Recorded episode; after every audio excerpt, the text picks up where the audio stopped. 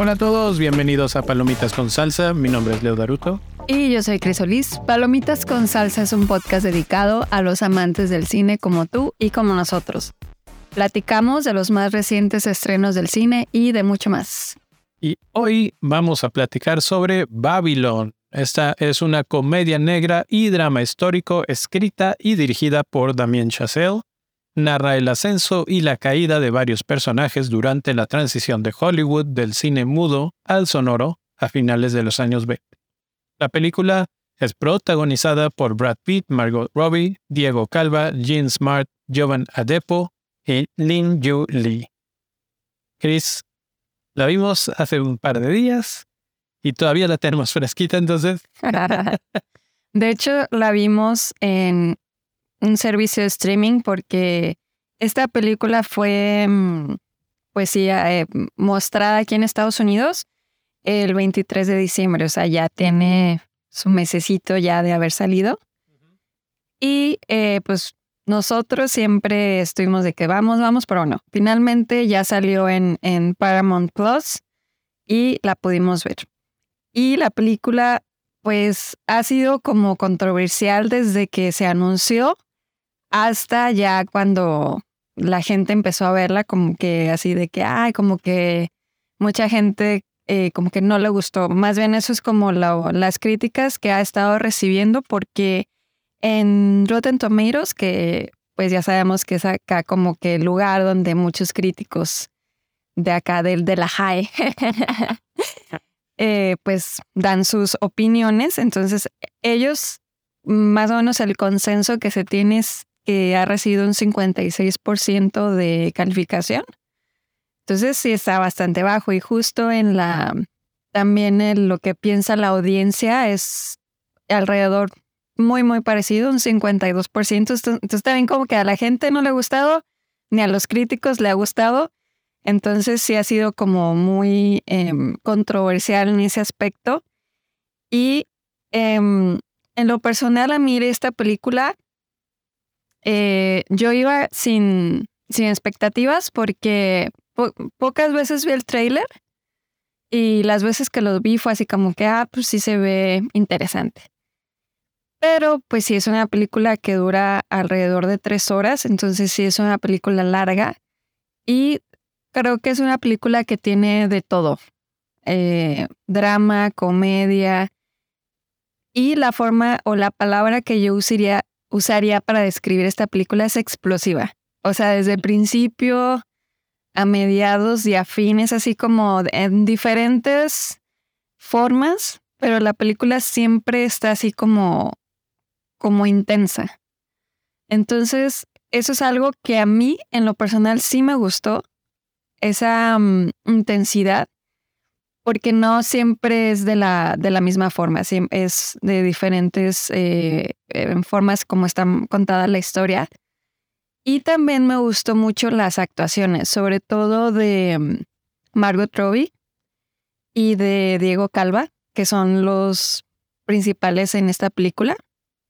Que cabe recalcar que Diego Calva es mexicano. Entonces, también él eh, estuvo en, en otras series como la de Narcos.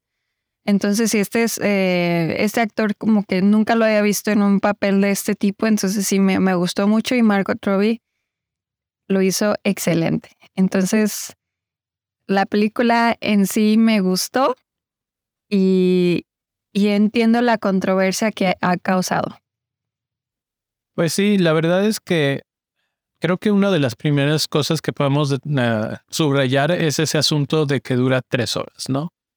Y últimamente ya les gustó, ya les gustó que dos, dos horas y media, tres horas, tres horas y cacho. y no sé si todas necesiten todo este tiempo. Esta película ciertamente se toma su tiempo en varios momentos, en varias escenas. El, arco general de los personajes se construye desde muy atrás para que entiendas la transición, porque como la sinopsis lo dice, la película nos habla sobre esta transición del Hollywood del cine mudo al sonoro. Y hay tres personajes que estamos siguiendo principalmente, aunque hay más, muchos más. O sea, esta película, como dice Chris, es una explosión, es un, a veces un caos enfrente de tus ojos que, que dices, ¿qué está pasando? ¿Por dónde veo? Etcétera, etcétera. Y, y tienes que más o menos trazar las tres historias de principio a fin, entender sus motivaciones, entender eh, hacia dónde van y hacia dónde llegan cada uno de ellos. Y creo que lo hace bastante bien, bastante bien.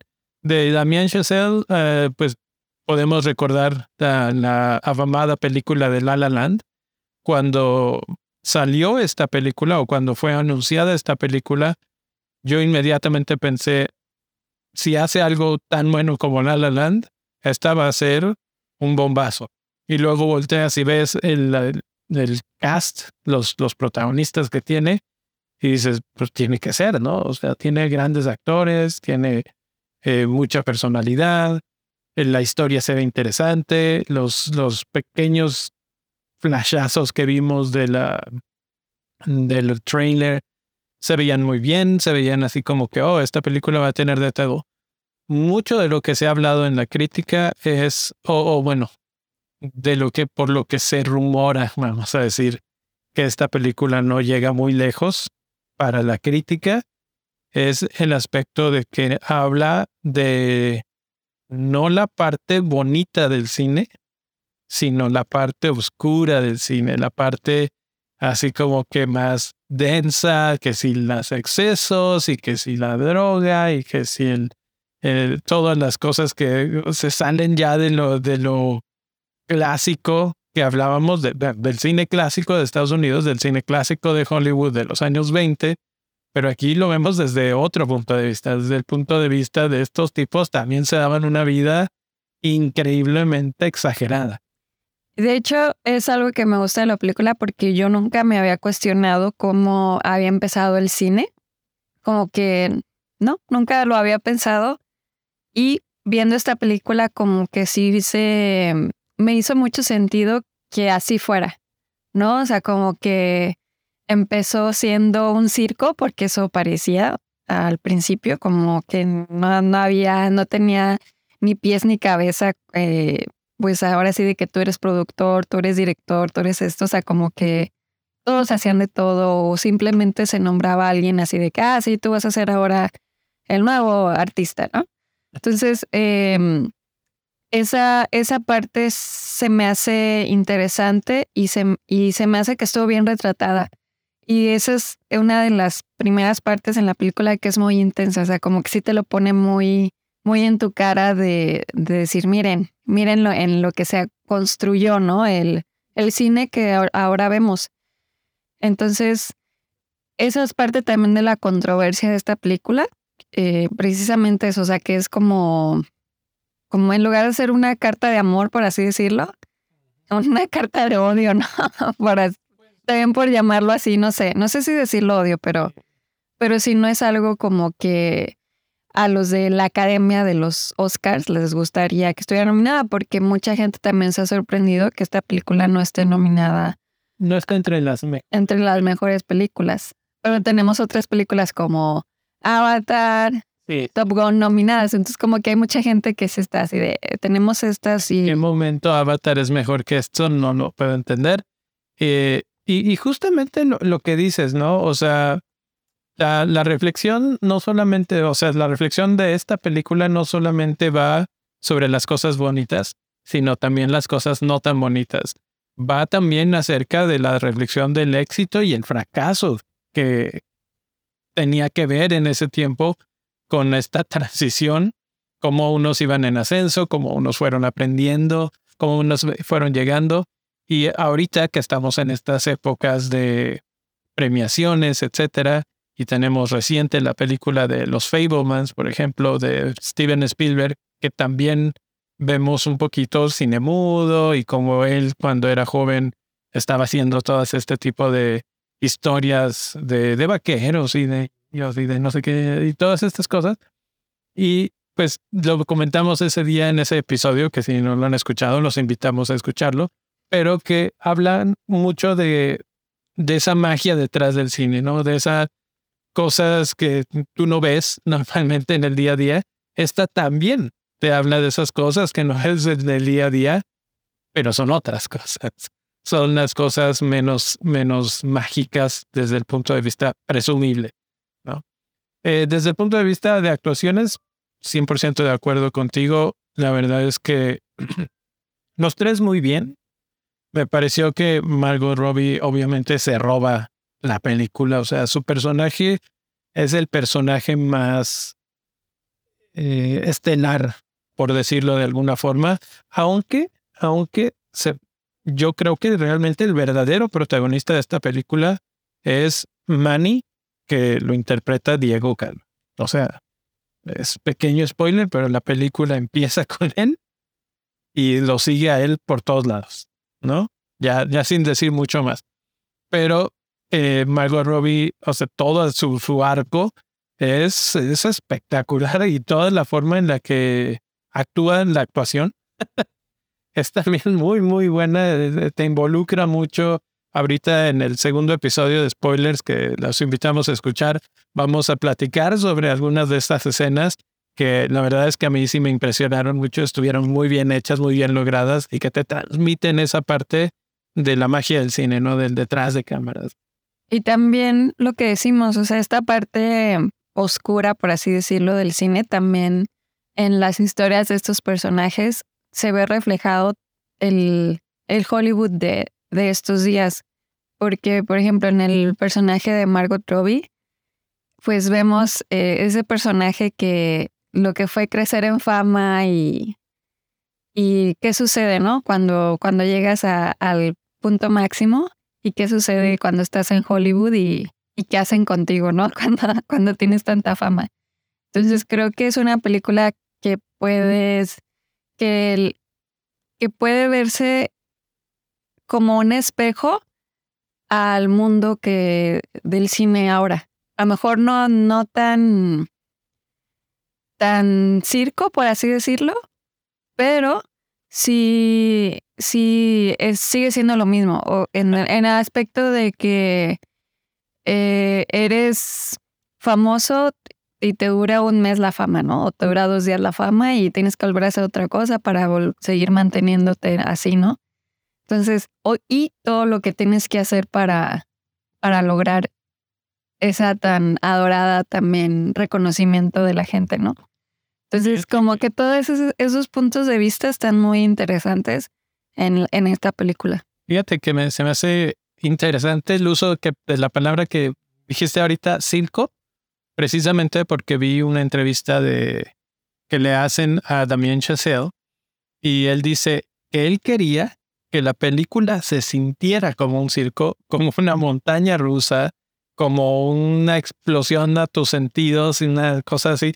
Y, es precisamente lo que logra. O sea, es su objetivo y creo que el objetivo lo cumple muy bien algunas de las críticas que leí que de repente decían es que no me gusta porque es que es demasiado, es que te, casi casi que te engorzomas. Que, ah, pasa acá, pasa allá, ves como 80 personas en pantalla en unos momentos y de repente pasa un elefante y de repente pasa no sé qué, y pum, pum, pum, pum. Y además la otra parte es que tiene muchos diferentes tonos. O sea, como que de repente tiene ese tono excesivo y de repente tiene un tono muy, muy, muy, muy despacito y muy de diálogo y muy de cosas.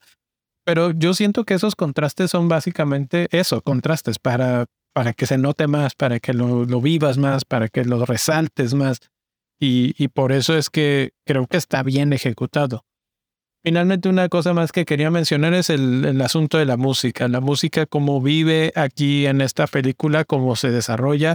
La música en la película es bastante buena. Eh, está Justin Hurwitz entre los principales músicos de la película y el actor Jovan Adepo es el, el músico protagonista, que es, él viene desde el punto de vista de la banda que tocaba en los, pues vamos a decir, en las películas originales y luego se transi esa transición en la parte sonora y como esa transición pues va de la mano mucho, obviamente, con la música pero también que pues esta música era tocada por gente de color y, y cómo los trataban, cómo los hacían, cómo les decían tienes que ser más de esto, tienes que ser más de esto otro. Y, y bueno, pues un poco el tema del racismo ahí también entra entre todo el subtexto, que hay como 200 líneas de subtexto en esta película, que es interesante también como análisis y reflexión que te muestra esta película. Así es, tiene muchas capas y, y cada una de esas capas es, o sea, de, verdad eh, se pueden analizar y puedes sacarle con mucha, mucha carne a, cada una de ellas. Y por esa razón es que a mí sí me, me gustó esta película, aunque no sé si la volviera a ver porque sí está larga. o sea, sí se siente así como que, hay, o sea, aunque te digo, tiene así como, como que nunca estás como en el mismo mood o en el mismo humor, porque sí, sí pasas como por varias emociones, pero sí es como que, como dices, ya de tres horas ya les gustó. Fíjate que yo tal vez sí la volvería a ver. O sea, siento que hay de repente cositas que la primera vez no, no capturé de la misma manera. Está, a mí me gustó, me gustó desde ese punto de vista. Me gustó la dirección muy, muy Chazelle. me, me, parece que ya se, se, ha hecho un estilo y lo está reflejando una y otra vez. La edición de esta película también es bastante, bastante buena. Hay muchos montajes, hay muchas escenas, hay muchos cortes a, diferentes de, zonas o áreas de, de, de, atención, vamos a decir, que son eh, excepcionales, espectaculares. Se me juntan las palabras la verdad es que esa parte también le pondría una alta calificación. De hecho, ¿cuántas estrellitas le darías? Yo creo que yo le doy cuatro estrellas de cinco. Está, bastante altita. O sea, buena, muy buena, más o menos. Entre buena y muy buena. Yo también le doy cuatro estrellas. Eh, también me, me, pareció que vale la pena ir a verla. Y también para, para, sí, o verla en streaming porque para las personas que como nosotros nos gusta mucho el cine, es, es interesante ver la historia, esa parte de la historia también. No nada más que el, el, glamour que es ahora el cine, sino como que ver esa parte como de, de evolución. A mí me gustó mucho y, también, y por eso es que sí. Les digo que vayan a verla. Fíjate que ahorita que lo dije, eso de streaming o cine, siento que con todo y todo, que pues mucha gente tiene buenas televisiones, buen eh, sistema de sonido en su casa, en el cine habría sido todavía más esta experiencia de esta película. De hecho, sí coincido contigo. A mí generalmente no me importa verlas en, en, la televisión, en streaming. Siempre es de que, ah, sí, no importa, ya luego la vamos en la tele. Pero sí está definitivamente Sí, por sí, cuando estábamos viendo la, la tele, como que sientes ese, esa intensidad de la película. Pues me imagino que en el cine todavía vives la experiencia más fuerte. Por 10. Y, y como que te ha de pegar más. Sí, definitivamente. Pues bueno, amigos, con eso nos despedimos por ahora, pero recuerden que hay un segundo episodio con spoilers que sale en unas horas para que estén ahí. Eh, vamos a platicar más de esta película, hay mucho más que platicar, entonces no se lo pierdan. Por lo pronto, si quieren seguirnos en Twitter, pueden seguirnos en twitter.com diagonal pcs-podcast o en Instagram como instagram.com diagonal pcs-podcast. Así es. Y también en Facebook estamos como Palomitas con Salsa Podcast. Ahí los esperamos y déjenos saber su opinión también de esta película. Hasta la próxima. Bye.